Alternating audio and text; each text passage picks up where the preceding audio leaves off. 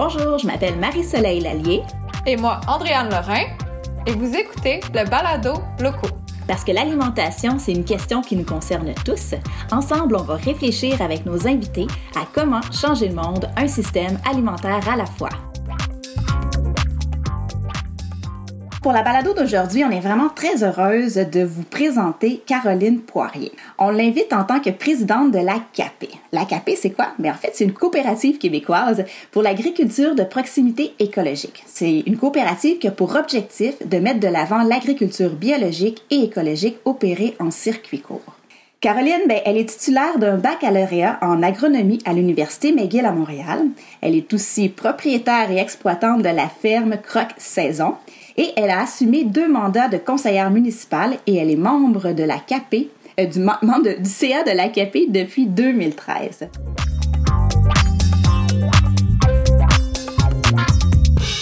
Aujourd'hui, on la rencontre dans le fond pour qu'elle nous parle un peu de comment est-ce qu'on peut soutenir l'épanouissement de l'agriculture de proximité biologique et en circuit court. Donc, c'est des valeurs qui sont très proches de notre épicerie, donc on est vraiment très heureuse de te recevoir. Bonjour Caroline. Bonjour Marie-Soleil. Comment vas-tu? Très bien. Et toi? Très bien, très bien. Déjà, un grand merci. Tu es une femme très occupée, donc de prendre le temps de venir nous rencontrer, en fait, pour nous présenter la mission de la CAP puis un peu la vision que, de l'agriculture que vous portez.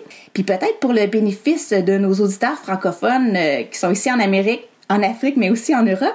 Est-ce que tu pourrais nous expliquer un peu d'où est née euh, l'idée de créer une coopérative comme la?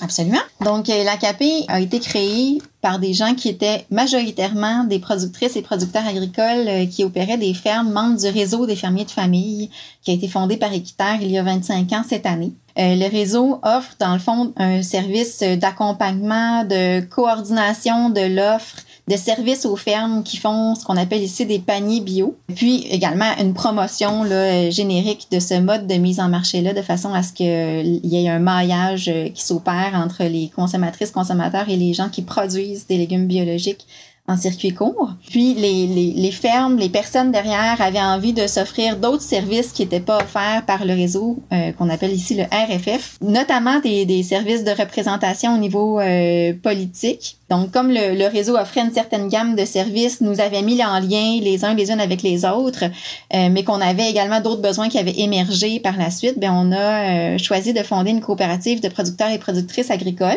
C'est une forme juridique qui est bien définie, qui est distincte là, au niveau des, des coopératives, puis qui permet d'avoir une coopérative qui a différents types de membres, mais pour lequel 75 des droits de vote en Assemblée générale et des sièges au conseil d'administration sont réservés à des productrices, producteurs agricoles Puis pour nous, c'est même des gens qui sont sous certification biologique.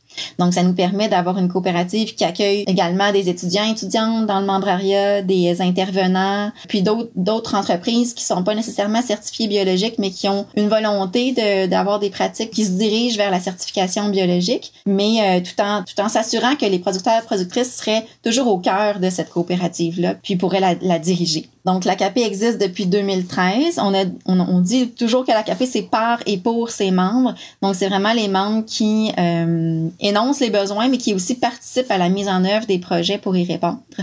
Donc, on a différents types de, de projets. On a des projets d'autoconstruction. Donc, euh, l'autoconstruction, c'est un peu à mi-chemin entre les, les achats collectifs puis nos projets de formation. Donc, les achats collectifs, c'est simple. On est des petites entreprises, petites moyennes entreprises, pas beaucoup de pouvoir d'achat, de pouvoir de négociation. Donc, on se met ensemble pour aller négocier euh, des meilleurs prix ou encore pour carrément faire développer des, des nouveaux produits ou faire de l'importation de trucs qu'on trouve pas ici, qui sont pas accessibles au Québec ou au Canada. Donc, euh, à meilleur prix.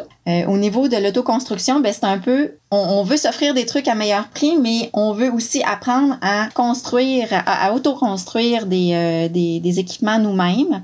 Donc, à ce moment-là, en autoconstruction, ce qu'on fait, c'est qu'on va euh, déterminer un besoin pour lequel on n'a pas d'outils adaptés sur le marché. On va construire des prototypes, on va les adapter, puis ensuite, une fois qu'on est satisfait de, de, du prototype, on en fait les plans.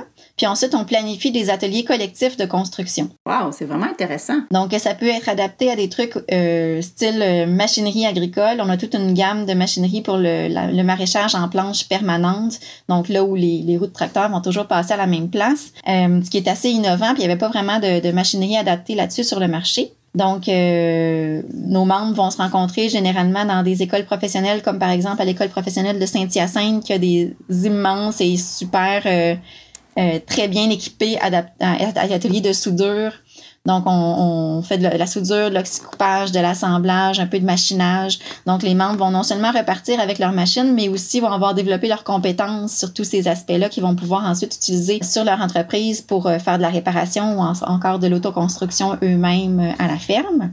On fait aussi des trucs comme euh, des essoreuses à mesclun où on va euh, acheter des, des, machines à laver puis les modifier pour en faire des essoreuses à mesclun qui vont être euh, conformes aux normes de salubrité du MAPAC, par exemple.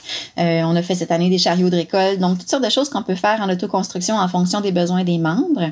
Ensuite, on a des activités qui sont des activités vraiment de formation. On a deux événements majeurs par année. L'Expo Champ Bio, qui est un événement en champ, un événement de démonstration, donc qui est accueilli sur une ferme différente à chaque année. La programmation de l'événement va vraiment être adaptée en fonction de ce qui se fait de mieux sur la ferme haute. Donc, qu'est-ce qui démarque la ferme haute des autres fermes de notre communauté, puis euh, de quoi on doit apprendre là, pour, euh, pour améliorer nos performances sur chacune de nos entreprises? Puis, évidemment, on va aussi bénéficier de l'expertise des conseils conseillers, conseillères euh, en agriculture de cette région-là. Donc, euh, on, a des trucs qui sont vraiment du partage de connaissances et d'expertise de fermier, fermière à fermier, fermière. Puis également, euh, on va aussi accueillir des experts, expertes. L'autre événement majeur de formation qu'on a, c'est le rendez-vous automnal qui se déroule à la fin de l'automne. Donc, c'est à la fois un événement de formation beaucoup basé sur le partage d'expériences et d'expertise de fermier, fermière à fermier, fermière, mais c'est aussi l'occasion de se réseauter, de se rencontrer, de, de débriefer sur notre saison, de, de parler de ce qui a bien été, mal été avec nos collègues, de vraiment faire un, faire un retour, puis clore ça en beauté. C'est vraiment quelque chose qui est, qui est apprécié à la fois pour les connaissances qu'on va y chercher, mais aussi beaucoup pour la chaleur humaine qui s'en dégage événement-là était même déjà existant au moment où on a fondé la coopérative en 2013. Donc, c'était existant, mais de façon portée, de façon informelle par euh, des, des productrices et producteurs. Puis évidemment, on fait de la, on fait aussi de la mise en marché coopérative. Donc avec les bio locaux, on essaie de servir des créneaux qui sont moins bien desservis par les fermes individuellement. Par exemple, kiosques dans les grands marchés publics de Montréal, où on a besoin d'avoir une offre très large, une grande quantité de produits, une présence accrue dans ces marchés-là. On a développé aussi le projet des paniers d'hiver dans la grande région de Montréal aussi. Donc la plupart des fermes qui font des paniers terminent en novembre.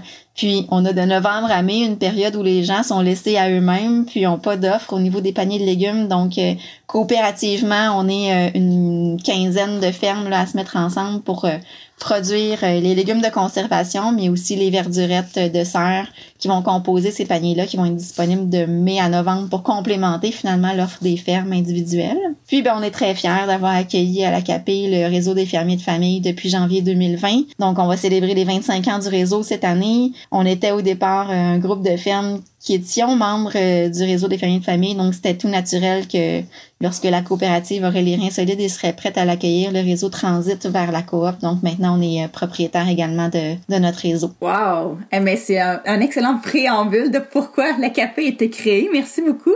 Dans le fond, pour le bénéfice des gens qui ne sauraient pas c'est quoi un fermier de famille, est-ce que tu peux nous, nous résumer rapidement un peu qu'est-ce qui se cache derrière ce concept-là? Oui, bien en fait, fermier de famille, c'est même une marque déposée là, qui avait été euh, réservée par Équiterre il y a plusieurs années. Donc, euh, c'est vraiment euh, le concept de s'engager, de prendre un engagement qui lie la ferme et les consommateurs, consommatrices. Donc, les gens s'abonnent pour recevoir un panier de légumes ou bien chaque semaine ou bien chaque deux semaines en fonction de, l'offre de la ferme puis du besoin des, ménages. Donc, c'est vraiment un engagement où la ferme s'engage à produire les légumes pour une période généralement qui varie entre 18 et 22 semaines pour les gens qui y seront abonnés. Puis les gens s'engagent, eux, à se rendre au point de rendez-vous qui se sont donnés avec la ferme à chaque semaine ou à chaque deux semaines pour aller euh, ramasser leurs légumes. Ensuite, ben, il faut savoir que la, la, formule panier bio a beaucoup évolué avec les années. Euh, il y a 25 ans, c'était généralement des boîtes de légumes prémontées avec un contenu fixe. Puis les gens devaient vraiment beaucoup s'adapter puis être euh, être ouverts d'esprit pour s'adapter à un panier s'abonner pardon à un panier bio. Dans les dernières, je vous dirais dans les dix dernières années là, la diversité de la formule a vraiment explosé dans le sens où le panier prémonté existe encore, puis est encore apprécié par, euh, par une partie des gens, puis par une partie des fermes. Mais on, on va également avoir des paniers qui vont être en formule mini-marché. Donc, euh, les légumes sont sur les tables.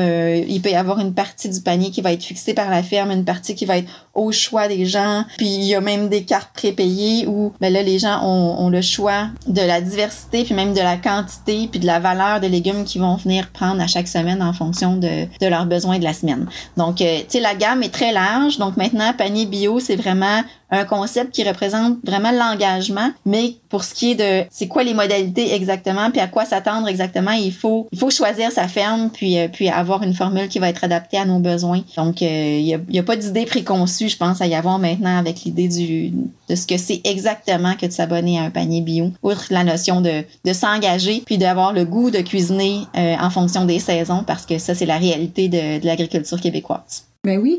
Puis ce que je trouve intéressant, dans le fond, dans la manière dont tu présentes ce concept-là, tu sais, c'est pas quelque chose qui est fixe et très cadré et très rigide, mais au contraire, c'est de ce que je comprends, c'est un espace où il y a justement un dialogue qui se crée entre le producteur et le consommateur qui permet une négociation justement de, ben justement, j'imagine vous devez poser des questions comme c'est quoi les légumes que vous aimeriez avoir, qu'est-ce qui a bien fonctionné, puis j'imagine que justement cette formule-là, cette euh, diversité-là qu'on retrouve dans, dans, dans les différentes fermes vient justement du fait que ça s'adapte au contexte puis aux réalités pour personnes qui sont dans chacun des, de ces engagements-là. Mais tout à fait, puis moi j'appelle ça synter-influencé. Ah ouais. Au fil des années, euh, c'est sûr qu'on on a une clientèle qui, qui, finit par nous ressembler, puis à laquelle on, on ressemble. Il y a comme un bon fit qui s'établit.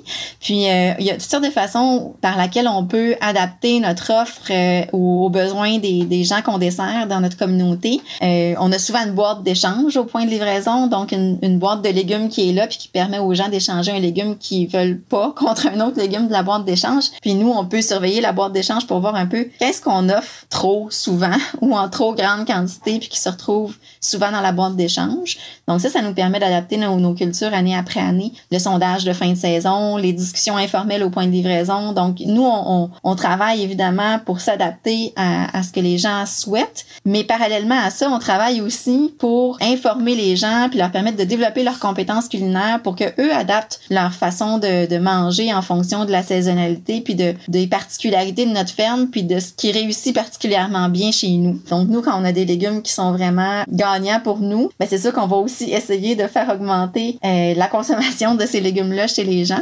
Donc, euh, donc je pense que c'est vraiment une, une relation dans, dans, qui va dans les deux sens puis qui permet d'en arriver à un équilibre où on arrive à développer notre entreprise sur des légumes qui sont adaptés à notre situation de production puis à notre climat, qui sont en tout cas pour la majorité, rentable à produire, puis pour les gens, ben, qui répondent aux besoins de, de leur ménage, puis à leur, à leur goût, à leurs envies. Je pense que ça résume bien le nouveau mot que tu avais inventé, le synthère influencé, c'est ça? Exactement, oui. C'est un très bon résumé. Dans le fond, puis si je reviens un peu sur la raison pour laquelle vous avez créé la CAPé, moi, ce qui me saute aux yeux, en fait, c'est à quel point pour vous, ça, en tout cas, ça semble représenter un outil pour redévelopper ou regagner votre autonomie en tant que producteur j'ai l'impression, à moins que je me trompe, mais que dans l'industrialisation de l'agriculture qu'on a vécue dans les dernières décennies, il y a une perte d'autonomie justement où ce qu'on dépense sur des technologies sur lesquelles qu'on comprend pas, on dépense sur des semences qu'on est obligé d'acheter. J'ai l'impression que ce qui ressort de, de votre discours, c'est vraiment cette idée-là de regagner une autonomie en tant que producteur en tant que maraîcher. Tout à fait. C'est lié déjà avec le mode de mise en marché qu'on a choisi, qui est euh, la vente directe ou le circuit court, où on garde contrôle de notre produit jusqu'à la fin. Donc l'idée, c'est aussi que notre produit, il valorise notre travail. Donc pour les gens, c'est pas juste un, c'est pas juste une carotte, c'est une carotte qui provient de de la ferme avec laquelle ils ont un, un lien d'engagement puis un sentiment d'appartenance, qui valorise le travail des, des artisans artisanes qui sont derrière, qui travaillent pour eux au champ, mais aussi beaucoup pour les gens qui les produisent. C'est vraiment riche, cette relation-là. Puis ça nous permet vraiment de se sentir euh, en contrôle de notre mode de production, puis de pas se retrouver comme la majorité des producteurs, productrices agricoles à être ce qu'on appelle price taker. Donc, où on vend à un très petit nombre d'acheteurs, puis on n'a pas de pouvoir de négociation sur les prix. Donc, nous, on essaie de, de, de garder un certain pouvoir au travers euh, notre mise en marché sur, sur notre mode de production. Puis ça nous permet justement d'avoir une latitude au niveau des prix, mais aussi des techniques de production, des intrants. Donc, euh, je pense que ça nous donne plus de liberté de faire euh, de notre production quelque chose qui nous ressemble, puis qui représente notre vision, puis euh, qui met en action notre vision, puis nos valeurs. Vraiment très intéressant. Puis l'autre question qui, m'est venue à l'esprit quand, quand je t'écoutais parler, je trouve qu'il y a vraiment beaucoup d'innovations que vous avez mises en place ensemble, notamment au niveau des, des, euh, des low-tech, des technologies euh, vraiment comme, euh, comme par exemple l'essoreuse de mesclun à partir d'une machine à laver. Est-ce que c'est le genre d'inspiration qui provient seulement de votre réseau ou si vous avez des collaborations avec des agriculteurs ou des paysans ailleurs dans le monde? Par exemple, là, on a probablement des gens d'Afrique, d'Europe qui nous écoutent. Est-ce qu'il existe une collaboration à l'extérieur de votre réseau ou actuellement si vous êtes vraiment concentré sur le réseau au Québec ici? Bien, surtout, je dirais surtout en autoconstruction, euh, il existe la collaboration à l'extérieur. On s'est beaucoup inspiré de l'atelier paysan qui est en France, qui, euh, qui fait le même type de, d'activité que, que ce qu'on fait en autoconstruction. Donc, euh, nous, on, s'est inspiré de eux. Eux ont envoyé aussi quelqu'un de l'atelier paysan, je pense, l'été dernier, pas l'été dernier, l'été d'avant, faire un tour des fermes du Québec pour voir un peu les innovations, pour inspirer le, développement d'ateliers chez eux. On utilise beaucoup leurs plans métrique qu'on transforme en impérial euh, pour nos besoins ici au Québec. Donc, on, on a vraiment des liens avec l'atelier paysan. Puis, on a envoyé, nous, des, des gens d'autoconstruction en Bolivie euh, il y a quelques années aussi, euh, travailler avec les, les Boliviens boliviennes pour leur permettre de, de mettre sur pied euh, une association paysanne où ils développeraient un peu des services analogues à ce qu'on fait ici, dont l'autoconstruction. Donc, on est vraiment ouvert à, à, à s'inspirer et à être inspirant pour d'autres, puis à travailler en collaboration, évidemment. On fait partie aussi, le réseau des de famille fait partie du réseau Urgency, qui est comme le réseau international d'agriculture soutenu par la communauté. Euh, on a envoyé des délégués aux différents euh, congrès d'Urgency à travers les années en Chine, en Inde, en Grèce. Donc, euh, on contribue financièrement à Urgency aussi. Donc, pour faire la promotion, favoriser le développement de l'agriculture soutenue par la communauté, non seulement ici, mais également ailleurs dans le monde. C'est incroyable parce que je t'écoute parler, puis il me semble qu'on a tout le temps comme l'idée que justement on est comme en compétition tout le temps quand on est dans le commerce, puis compétition entre les pays du Nord, pays du Sud ou tout ça. Puis j'ai l'impression de t'entendre parler qu'au contraire, il y a une espèce de collaboration qui émerge entre les différents paysans à travers le monde. Puis en tout cas, je trouve ça encourageant. Puis ça m'étonne en fait qu'on qu'on n'entende pas ça parler plus souvent en fait dans l'espace public parce que ça a l'air d'être une réalité qui pour vous est quand même euh, concrète là ça va de soi. Puis en fait, moi, je pense que la force de notre réseau, au réseau des fermiers de mais à l'AKP aussi, vient du fait que justement, le réseau des fermiers de famille a fait en sorte que les fermes maraîchères diversifiées qui opèrent en circuit court, qui font des paniers bio, se sont développées au fil des années dans un climat de coopération plutôt que de compétition. Puis ça, je pense que ça a été un moteur d'accélération immense pour l'agriculture euh, maraîchère biodiversifiée au Québec. Fait que nous, on travaille vraiment fort à maintenir ce climat-là de collaboration entre les fermes, de, de solidarité, de, de, coopération, de mutualisation également. Puis on pense que, que dans l'avenir, ça va être tout aussi pertinent que ça l'a été dans les 25 dernières années. Peut-être même plus que jamais, hein? Oui. Dans le fond, quand on a discuté ensemble pour préparer notre rencontre d'aujourd'hui, moi, je te posais comme question, c'est comment est-ce qu'on peut faire pour soutenir l'épanouissement de votre modèle? Puis dans le fond, tu me disais qu'il y avait comme trois grands axes sur lesquels vous, vous, vouliez travailler. Il y avait un axe qui était plutôt médiatique, un axe qui était plutôt citoyen, puis un axe qui était plutôt politique. Fait que je sais pas si ça dirait qu'on commence à passer au travers ces différents axes-là. Allons-y. Parfait. Donc, au niveau de l'axe médiatique, qu'est-ce que vous avez fait, en fait, au, point de vue médiatique, pour faire connaître votre modèle puis en faire la promotion? Euh, le réseau des familles de famille a beaucoup travaillé dans ce sens-là euh, depuis 25 ans. Une grosse partie de leurs actions, justement, était euh, en promotion du modèle des paniers bio. Donc, communiqué de presse, conférences de presse, entrevues dans différents médias. on essaie de susciter des reportages sur le sujet. Donc, beaucoup d'actions du réseau des familles de famille au niveau de l'axe médiatique. Maintenant, ce qu'on essaie de développer maintenant, puis dans les prochaines années, ce qu'on se donne comme mandat, c'est de, c'est de pousser un peu plus loin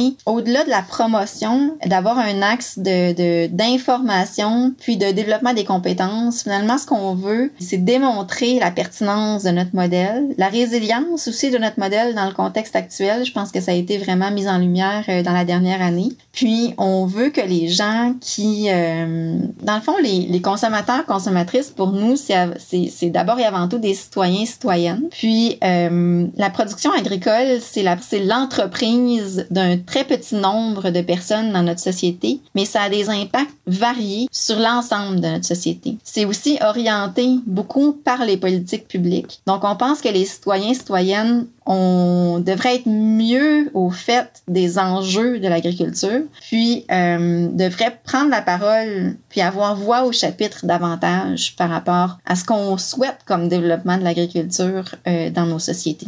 Donc, c'est un peu dans ce sens-là où on veut orienter notre, euh, nos, actions médiatiques dans, dans les années à venir. Je pense que c'est hyper pertinent ce que, ce que tu avances parce que même nous, en tant qu'épicière, euh, zéro déchet, en ayant beaucoup de petits producteurs, on se rend compte qu'on a énormément d'éducation à faire sur comment les aliments sont produits, puis c'est quoi la différence justement entre un produit équitable, entre un petit producteur, puis quelque chose qui vient de plutôt du, système mondialisé industriel. Fait qu'il y a beaucoup d'éducation. Puis on avait commencé euh, à faire des ateliers dans les écoles, justement, c'était des pièces de théâtre immersives où on expliquait la réalité de l'agriculture. Puis, tu sais, il disait, crime, on a fait toute notre primaire, toute notre secondaire, notre cégep, et on n'a jamais entendu parler de cette réalité-là agricole, alors que c'est à la base de la vie. Fait qu'effectivement, je pense que je suis tout à fait d'accord avec vous que d'amener dans l'espace médiatique cette discussion-là de comment est produit notre nourriture et par qui, c'est vraiment essentiel. Fait que dans le fond, ce que vous voulez, dans le fond, dans les prochaines années, ce serait vraiment de mettre l'accent justement sur le développement des compétences citoyens-citoyennes par rapport à ces questions-là, c'est ça? Tout à fait. Puis je pense que, dans le fond, tu touches aussi à un, autre excellent point. Là. Je pense que le système d'éducation a aussi un, un, rôle à jouer à ce niveau-là. Donc, nous, c'est quelque chose avec lequel on, on, veut contribuer au développement de ça aussi, le développement des, des, des connaissances, des compétences dans, à l'intérieur du système euh, du milieu de l'éducation. Donc, on, on, on commence à, à, travailler avec des organismes qui, qui le font déjà, par exemple, en, en, en école primaire, avec euh, Agricole, par exemple. Agricole? Oui, Agricole. C'est un drôle de mot valise, là. Mais euh, donc, donc un, un, mix de agriculture et école. Puis, c'est vraiment une équipe dynamique de jeunes là, qui a commencé cette activité là, à, à l'initiative de, de la directrice de l'école. J'espère que je vais pas me tromper de d'école, mais je pense que c'est Saint-Louis-de-France, c'est dans la région de, de Trois-Rivières. Puis, euh, dans le fond, ils sont en train de développer plusieurs trousses, trousses pédagogiques qui vont euh, proposer des activités en classe, mais également des activités de jardinage extérieur, de compostage, euh, de, de culture en serre euh, dans un dans milieu scolaire, de poulailler en milieu scolaire. Donc, on trouve ça vraiment trippant. Puis, nous, à l'ACAP, on, on est là pour être partenaire, travailler en collaboration avec d'autres projets également. Donc, s'il y a déjà des organismes Québec qui s'intéressent à comment intégrer davantage de, notions liées à l'agriculture dans les cursus euh, scolaires, ben ça va nous faire plaisir de, collaborer avec eux évidemment parce que c'est l'avenir. Mais c'est l'avenir puis c'est le présent parce que les enfants ils, ils sont tellement enthousiastes, ils ramènent ça à la maison puis des fois comme leurs idées sont, sont, sont mises en œuvre bien avant qu'ils soient en âge de eux-mêmes vraiment choisir et consommer. On en parle là puis je trouve que c'est tellement une évidence même, tu sais, on protège ce qu'on connaît puis ce qu'on aime. Fait que, si on apprenait dès l'école à jardiner puis à comprendre comment c'est produit, je pense qu'on ferait attention à notre alimentation puis on aurait tellement un grand respect pour les producteurs. Là, quand, tu travailles si fort pour ton jardin puis tu obtiens quelques petites fèves à la fin de l'été, tu connais en fait tout le travail qu'il y a derrière. Puis même, à un moment donné, euh, je sais pas si euh, ça avait déjà entendu parler de ça, mais je discutais avec euh, Justine de l'entreprise Écolibri, c'est une ferme maraîchère euh, dans la Naudière. Puis elle me disait qu'il y a d'autres pays où ce qu'il y a des dans le temps il y avait comme la semaine par exemple de la patate. Ça veut dire que pendant que c'est le temps de la récolte, toutes les écoles fermaient et tous les étudiants allaient récolter, contribuer en fait à l'effort de, récolter puis tout ça. Puis à la fois elle proposait l'idée de ramener dans notre société des journées agricoles. Fait qu'au lieu d'avoir par exemple la fête du travail ou des fêtes commerciales, mais d'avoir des fêtes qui sont vraiment liées à des activités agricoles qui ont lieu. Fait que je trouvais que ça, ça pourrait être une autre manière justement d'amener dans, dans les médias cette idée-là de l'agriculture, puis selon les saisons, puis selon les activités. Je sais pas si c'est quelque chose qui pour vous pourrait faire du sens en tant que maraîcher, d'avoir des journées de bénévoles parce que tout le monde est disponible pour venir vous aider, là, mais ça me fait penser à ça quand tu dis ça. Ben tout à fait. Puis, tu sais, on, on, le voit euh, comme peut-être, oui, une opportunité d'avoir un coup de main, mais aussi beaucoup comme une opportunité de valoriser ce qu'on fait, puis de, de, de, rendre les gens plus sensibles justement au choix, de, au choix de, de, des aliments qui se retrouvent dans leur assiette. Donc, pour nous, c'est aussi une façon de, à l'ère où la consommation de produits biologiques s'accélère, puis est en croissance, on voit que ça attire différents grands joueurs de l'industrie. Aux États-Unis, ben, il y a une, une industrialisation du bio qui est en train de s'opérer à partir du moment où on accepte de certifier des produits comme étant biologiques alors qu'ils sont produits hors sol en hydroponie. On est un peu à côté de la philosophie même derrière l'agriculture biologique qui est de prendre soin des sols puis de l'agroécosystème pour euh, avoir des, plantes et des récoltes euh, saines. Donc nous, on pense qu'on a vraiment aussi besoin de mettre l'emphase sur l'ensemble des bénéfices de l'agriculture biologique pour éviter que les gens soient appelés à acheter des ersas de bio, par exemple du euh, vérifié sans pesticides, du vérifié sans OGM, donc différentes appellations qui vont venir chercher certains attributs du bio sans offrir vraiment euh, un produit qui, met en valeur l'ensemble des pratiques agroécosystémiques d'agriculture biologique. Puis ça inclut aussi le, le bien-être des personnes derrière euh, ce mode de production-là. Puis moi, je pense que c'est ça qui est difficile de, de mettre en valeur par des activités de promotion, la valorisation du métier, puis des personnes derrière. Donc ça, c'est aussi vraiment beaucoup quelque chose qu'on veut pousser par euh, l'éducation puis l'information parce que c'est tellement difficile aujourd'hui de compétitionner ce qui se fait sur les marchés mondiaux avec des normes sociales et environnementales qui sont pas du tout les mêmes qu'ici. C'est tellement difficile pour nous, les productrices, producteurs, d'offrir des salaires euh, très proches du salaire minimum, des salaires qui sont pas durables à long terme pour des gens qui veulent pratiquer ce métier-là pendant, pendant une grande partie de leur vie active. Donc, on a vraiment besoin dans notre société de revaloriser la profession agricole. Oui, ça, c'est, je rebondis sur ce que tu viens de dire par rapport euh, au salaire ou aux conditions salariales, dans le fond, qui viennent avec le, métier d'agriculteur ou d'agricultrice, parce que nous, en fait, ça a été une découverte. C'est lors d'une balado qu'on a faite euh, avec euh, le chat noir qu'on a réalisé, en fait, c'était quoi la réalité financière d'un maraîcher maraîchère, puis qu'on se rendait compte qu'on est vraiment largement en bas du salaire minimum quand tu regardes le salaire annuel dit par le nombre d'heures que vous faites, alors que c'est un besoin tellement essentiel à la base de la vie. Fait que je pense que collectivement, on a cette réflexion-là à voir comment est-ce qu'on s'assure que nos producteurs vivent de manière juste et équitable, tu sais, que notre capacité à acheter des aliments sains ne repose pas sur l'exploitation de ceux qui produisent, tu sais. Fait que, effectivement, je pense qu'il y a une, discussion collective à, à, y avoir pour que ce soit pas juste à vous à trouver des solutions pour euh, être capable d'en vivre. J'avais déjà dit, collectivement, on a fait le choix au Québec d'avoir un système d'éducation publique, d'avoir un système de santé publique, mais pourquoi est-ce qu'on n'a pas un système alimentaire public où ce que justement on vient supporter les producteurs pour qu'il y ait un revenu comme qui fait du sens en fait, puis que cette, cette euh, profession-là ensuite en fait soit comme considérée à sa juste valeur? Je sais pas si c'est le genre de discussion que vous avez aussi à l'interne. Tout à fait. En fait, c'est là qu'on s'en va. Ah oui, vas-y.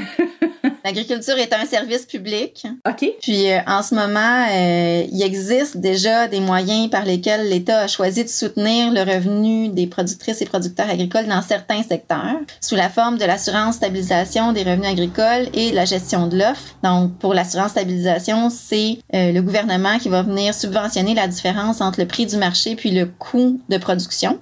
Puis au niveau de la gestion de l'offre, c'est euh, les consommateurs consommatrices qui vont payer le juste coût des denrées, soit les, euh, les œufs, euh, le lait, la volaille, pour s'assurer que le coût de production est couvert par le prix des aliments. Donc, si on le fait pour certaines denrées, pourquoi ne pas le faire pour l'ensemble de, de ce qu'on de ce qu'on produit au Québec puis de ce qu'on souhaite avoir de disponible et de local dans nos assiettes? Donc je pense que la question se pose et qu'elle est légitime. Puis, euh, dans ce fond, je sais pas si tu voudrais qu'on aborde justement cet axe politique-là, que, dans le fond, de ce que j'ai compris, qui était un axe que vous vouliez mettre davantage de l'avant dans les, dans, les, dans les prochaines années. Oui, puis ça ressort vraiment. en fait, on est en train de, de clore notre, euh, notre planification stratégique. OK. Plus que jamais, ça ressort comme une priorité pour nos membres d'action pour la coopérative. Donc, euh, même qu'on va comme carrément développer un nouveau volet d'activités spécifiques là, qui, va, qui va viser là, le développement puis la, la, la diffusion d'un plaidoyer politique. OK, parfait.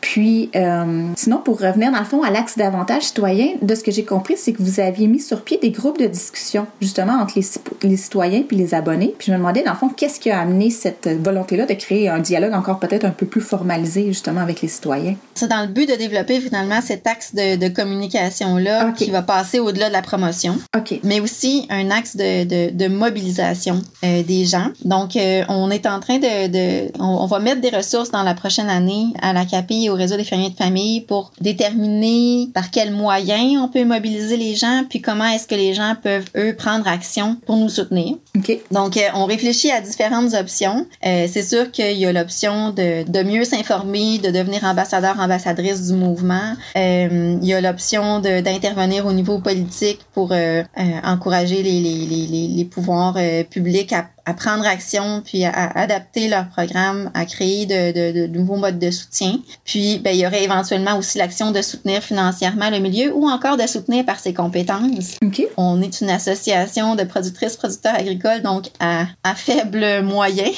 Euh, donc, euh, tu sais, il va sans dire que quand on a besoin de, de, d'un avocat, d'un notaire, d'un graphiste, de, de, de, de, de gens en rédaction, en TI, on n'a pas beaucoup de moyens à y mettre. Donc, je pense que ça pourrait aussi être un canal euh, pour contribuer bénévolement à l'essor du mouvement. Ben, je pense qu'on va lancer l'appel. C'est un appel lancé à tous.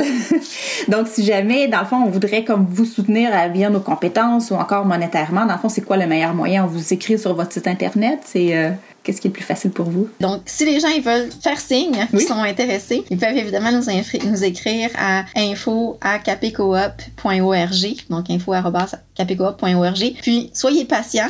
Pour l'instant, on n'a pas tout à fait encore les ressources pour vous répondre, mais ça va venir dans les prochains mois, assurément. Mais c'est parfait, l'appel est lancé. Euh, avant qu'on termine, est-ce qu'il y aurait un autre message ou un autre euh, comme euh, point que tu aurais aimé qu'on aborde avant de se quitter?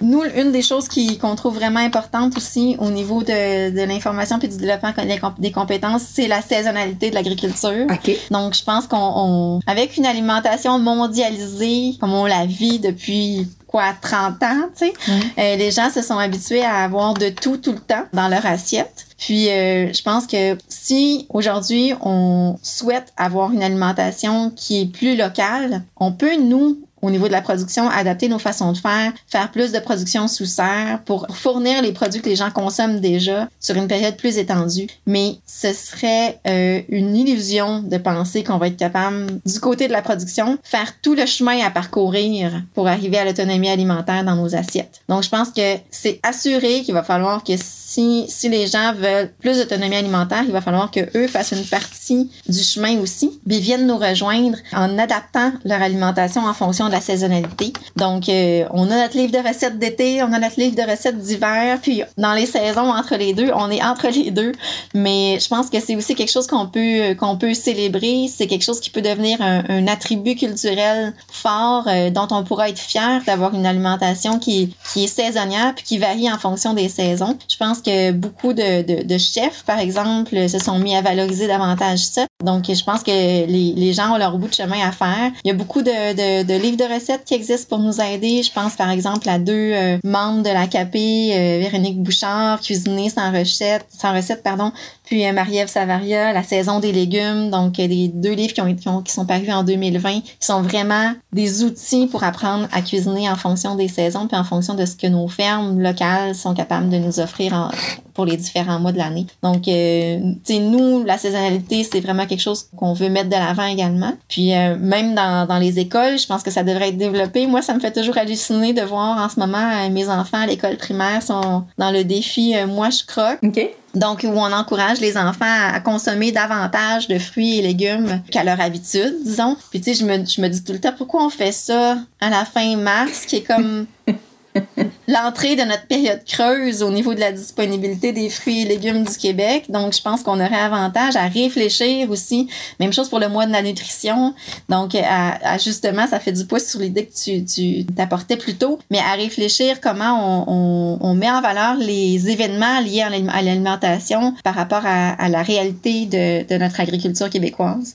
Donc, euh, la saisonnalité, c'est, c'est vraiment aussi euh, un chantier à entreprendre. Mais ouais, je pense que tu touches vraiment un point crucial. Tu je pense qu'aujourd'hui, au Québec, en tout cas, on est né dans une société qui est un peu comme, au niveau de l'alimentation, déconnectée des saisons. On est habitué de manger comme les mêmes fruits, les mêmes légumes à longueur d'année. Et merci à la mondialisation, sauf que c'est, en fait, je pense comme que tu dis, c'est comme impossible de dire on va avoir une souveraineté ou une autonomie alimentaire en n'étant pas connecté à la réalité de notre territoire puis des saisons qui, ont cours, en fait, là où on habite. Fait que je pense qu'effectivement, de se reconnecter aux saisons, puis avoir, comme tu dis, exactement le plaisir de manger une tomate fraîche quand elle sort pour la première fois, tu sais, c'est comme les premières neiges. On est tellement content de voir les premières neiges, on est tellement content de voir les premiers printemps. Je pense qu'il faudrait que cet enthousiasme-là soit aussi dans notre alimentation, tu sais. Ben voilà, c'est plein d'occasions de célébrer, en fait. Effectivement. Donc, euh, ben, en terminant, euh, chère Caroline, qu'est-ce qu'on peut vous souhaiter, dans le fond, pour la prochaine année, pour, euh, pour la CAP? Ben, l'année dernière, 2020, a été comme euh, une très bonne année, malgré, la, dans le fond, si la pandémie a eu quelque chose de bon, c'est, c'est de mettre euh, en lumière la résilience euh, de, de nos systèmes agricoles biologiques de proximité, mais aussi, les gens ont beaucoup souhaité se reconnecter avec leur alimentation. Mm. Donc, aujourd'hui, on parle beaucoup d'alimentation biologique, de production biologique, de production locale, mais force est de constater qu'il y a encore beaucoup de barrières qui existent pour l'établissement d'entreprises euh, biologiques diversifiées euh, qui sont de petite et moyenne taille. Puis, euh, ce qu'on souhaite, c'est que finalement, ce discours-là ambiant, euh, puis cette volonté-là qu'on sent se traduise en, en actions concrètes, puis que, les, que le gouvernement du Québec, puis le ministère de l'Agriculture, qui souhaitent soutenir cette forme d'agriculture-là, ben, mettent en place des choses vraiment structurantes. Puis, il y a vraiment, je pense entre autres à l'accès à la terre, qui est une problématique extrêmement importante et croissante euh, pour, euh, pour nos membres, mais aussi pour la relève qui s'en vient. Euh, je pense au, au, au, soutien au niveau de la, de la production biologique. Donc, il y a de l'aide à la transition, mais une fois qu'on est en production biologique, on bénéficie pas d'une aide euh, soutenue qui va venir reconnaître la multifonctionnalité de l'agriculture qu'on pratique, donc les bénéfices associés les bénéfices pour l'ensemble de, la, société qui sont associés à nos pratiques agricoles responsables. Donc, je pense qu'il y a vraiment beaucoup de choses à mettre en place pour, euh, favoriser vraiment l'essor de, nos modes de, de pratiques agricoles. Donc, euh, c'est ce que je souhaite, qu'il y ait vraiment des actions fortes, des signaux forts qui vont, qui, vont, qui vont nous assurer un soutien. Mais c'est... là, tu me donnes envie de, de continuer. Est-ce qu'on en profite? Allons, allons-y. OK, on y va. Quand tu dis qu'il y a des, des, des difficultés euh, d'accéder à la terre, ça veut dire quoi concrètement? Là? pour moi, mettons que je ne suis pas agricultrice, ça représente quoi comme défi de vouloir acheter une terre aujourd'hui? Euh, ça veut dire beaucoup de sous. Ça veut dire aussi beaucoup de recherche parce que souvent les entreprises qui, euh, qui sont nos membres. On a beaucoup de maraîchers, mais on a aussi des gens qui sont en élevage, qui sont en élevage diversifié, qui font de l'apiculture, euh, qui font d'autres d'autres trucs que, que, du maraîchage, la production de semences. Euh, mais souvent, c'est des, c'est des, des gens qui vont opérer sur une petite à moyenne surface. Puis au Québec, on a ce qu'on appelle la loi sur la protection du territoire agricole, qui est en vigueur depuis 88, pour protéger le territoire a mis en place certaines mesures qui ont eu aussi des effets peut-être moins désirés à long terme.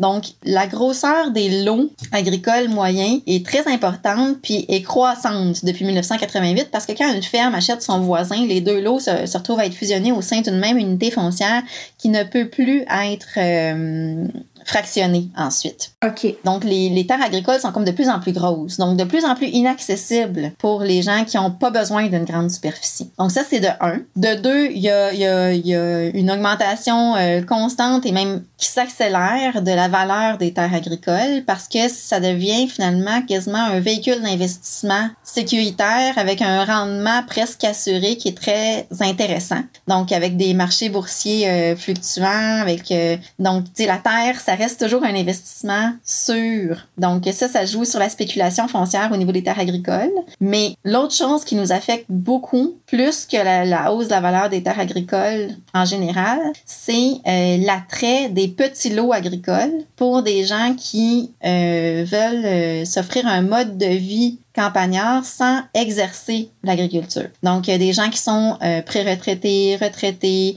ou avec la, la pandémie, ça s'est beaucoup accéléré parce qu'avec le télétravail, les gens ils peuvent aller s'établir euh, loin en région puis continuer à travailler euh, auprès de, de leur euh, employeur urbain sans problème. Donc, euh, on a vu une accélération, une surenchère au niveau des petits lots agricoles de la part de personnes qui ne souhaitent pas pratiquer l'agriculture et qui veulent juste s'établir en région puis avoir un grand terrain. Et boboy, fait que si là, je suis un bébé boomer citadin puis que je veux m'acheter une fermette en campagne, ça a un impact sur la relève, c'est ça que tu me dis là. Un immense impact parce que la relève agricole, elle est pas capitalisée. Donc elle a, elle a pas d'argent dans ses poches pour pour acheter. Hmm. Puis on est dépendant de la financière agricole pour venir nous garantir notre financement hypothécaire auprès des institutions prêteuses. Puis la financière agricole, c'est une grosse machine puis c'est pas vite. Donc euh, donc dans un dans un contexte où quand quelqu'un annonce une fermette de 2, 3, 5 hectares, euh, il va avoir euh, 12 offres sur la table à l'intérieur des six premières heures. Mais la relève agricole qui doit démarcher la financière agricole pour pouvoir mettre une offre sur la table, ça fait longtemps qu'elle est clenchée. Là.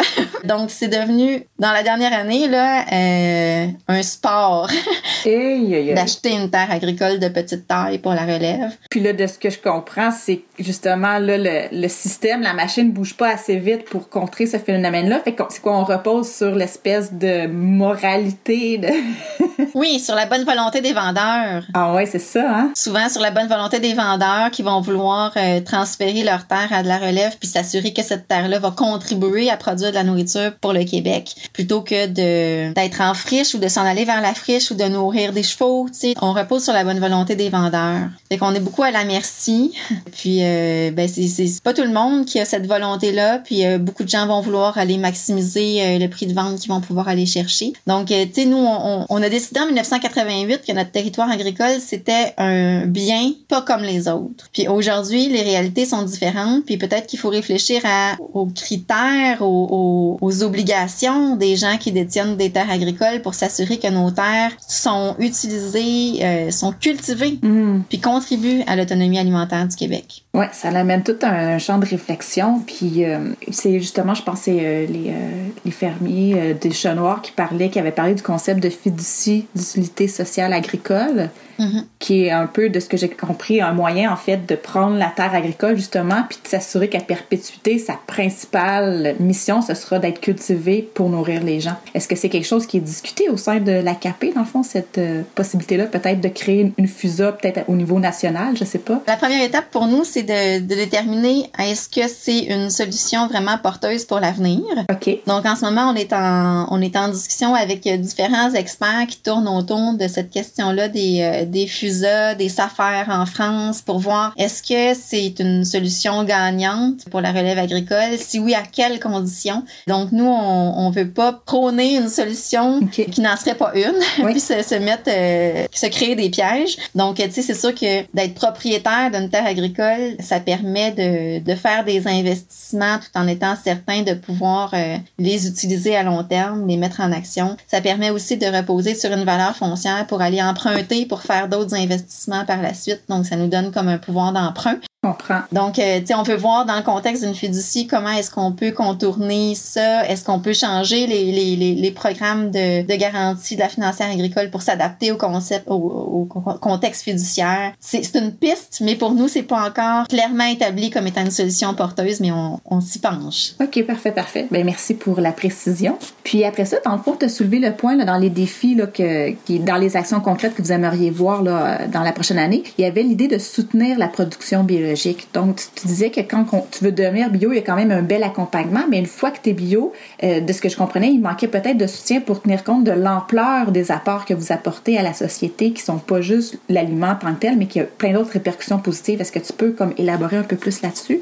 Oui, ben globalement, on appelle ça la multifonctionnalité de l'agriculture. Donc, Ok. c'est de reconnaître les pratiques qui ont un impact positif euh, sur notre environnement à tous. Donc, il y a plusieurs autres pays à travers le monde qui soutiennent ça de différentes façons. Donc, des paiements, par exemple, associés à, à certaines pratiques, mais aussi parfois un soutien euh, soit à l'hectare pour la production biologique ou encore, euh, ce qui est souvent aussi mis en place, c'est un programme de partage des coûts de la certification biologique. Parce que c'est drôle à dire, là, mais au Québec, ça nous coûte quelque chose pour se certifier biologique. Donc, c'est comme si ça nous coûte quelque chose pour euh, affirmer l'ensemble des bénéfices qu'on choisit d'offrir à la société en faisant de l'agriculture biologique. Donc, c'est un peu paradoxal. Eh, hey, boy. Donc, nous, on aimerait beaucoup, on, on demande depuis longtemps que le, le ministère de l'Agriculture euh, au Québec ou encore au niveau fédéral offre un programme de partage des coûts comme ça se fait aux États-Unis, comme ça se fait en Europe. Donc, même nos compétiteurs ont accès à un soutien de ce type-là. Puis, on pense que ce serait comme un juste retour euh, du, du balancier là, de la société pour reconnaître notre travail euh, sur le terrain. Puis, on pense aussi que ça aurait pour effet d'encourager les plus petites entreprises qui vont pas vers la certification biologique parce qu'elles font de la vente directe puis qu'elles se disent mais moi je suis capable d'expliquer à ma clientèle ce que je fais exactement j'ai pas besoin de la certification pour, pour garantir euh, le respect de, de, des normes euh, envers ma clientèle mais en même temps ça a l'effet de d'affaiblir le discours derrière la production biologique. Comprends. Donc, tu sais, quand les gens se disent écologique ou se disent presque biologique, mm. ben, tu sais, nous, on dit, ben, on a, un, on a un système normé, audité par un tiers indépendant, qui est la certification biologique. Donc, je pense qu'on a avantage à y adhérer en grand nombre. Mais pour les petites entreprises, le coût de la certification, c'est un frein non négligeable. Donc, on pense aussi que ça aurait, euh, ce serait vraiment intéressant euh, pour démocratiser l'accès à la certification pour les plus petites entreprises. En ce moment, il y a le plan d'agriculture durable du gouvernement qui vise à hum, rétribuer les bonnes pratiques en agriculture, mais qui vise aussi à améliorer le portrait au niveau de l'agriculture. Ben nous, on est là, on dit ben nous, on le fait déjà. Est-ce qu'on va être reconnu Est-ce qu'on va être reconnu pour ce qu'on fait déjà, ou vous allez seulement soutenir ce qui va être mis en place à partir de maintenant? Donc, on travaille aussi là-dessus pour s'assurer que dans le cadre du programme, euh, le plan d'agriculture durable, l'agriculture biologique existante là, soit reconnue pour ses bénéfices. Hey, écoute, Caroline, je pourrais parler avec toi des heures et des heures. Je sais que tu es occupée.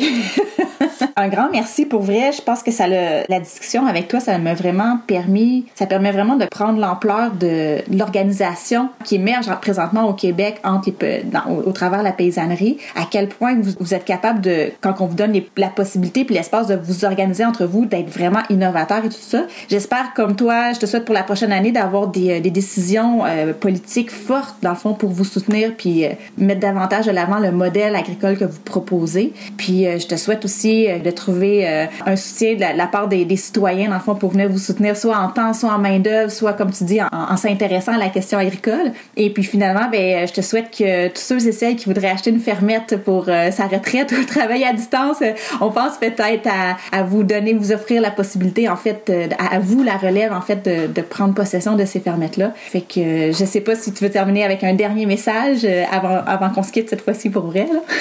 Ben, je remercie tout le monde qui qui euh, qui, qui s'intéresse déjà à la question puis qui sont qui sont actifs puis je les encourage vraiment à, à en parler autour d'eux et d'elles. Donc je pense que au final, c'est un tout le monde mange trois fois par jour. Donc euh, au final, c'est un sujet qui euh, qui intéresse beaucoup les gens. Puis je pense que dans le contexte euh, dans lequel on est en ce moment, on a besoin de d'entendre parler du positif, de ce qui va bien puis de ce qui est vivant. Oui. Puis je pense que l'agriculture biologique de proximité, c'est tout ça. Donc si euh, si vous vous intéressez à la question que vous avez entendu le balado puis euh, que ça vous interpelle, ben partagez. Parfait. Ben, un gros merci puis ben bonne saison là. merci beaucoup Marie-Soleil. Bye bye.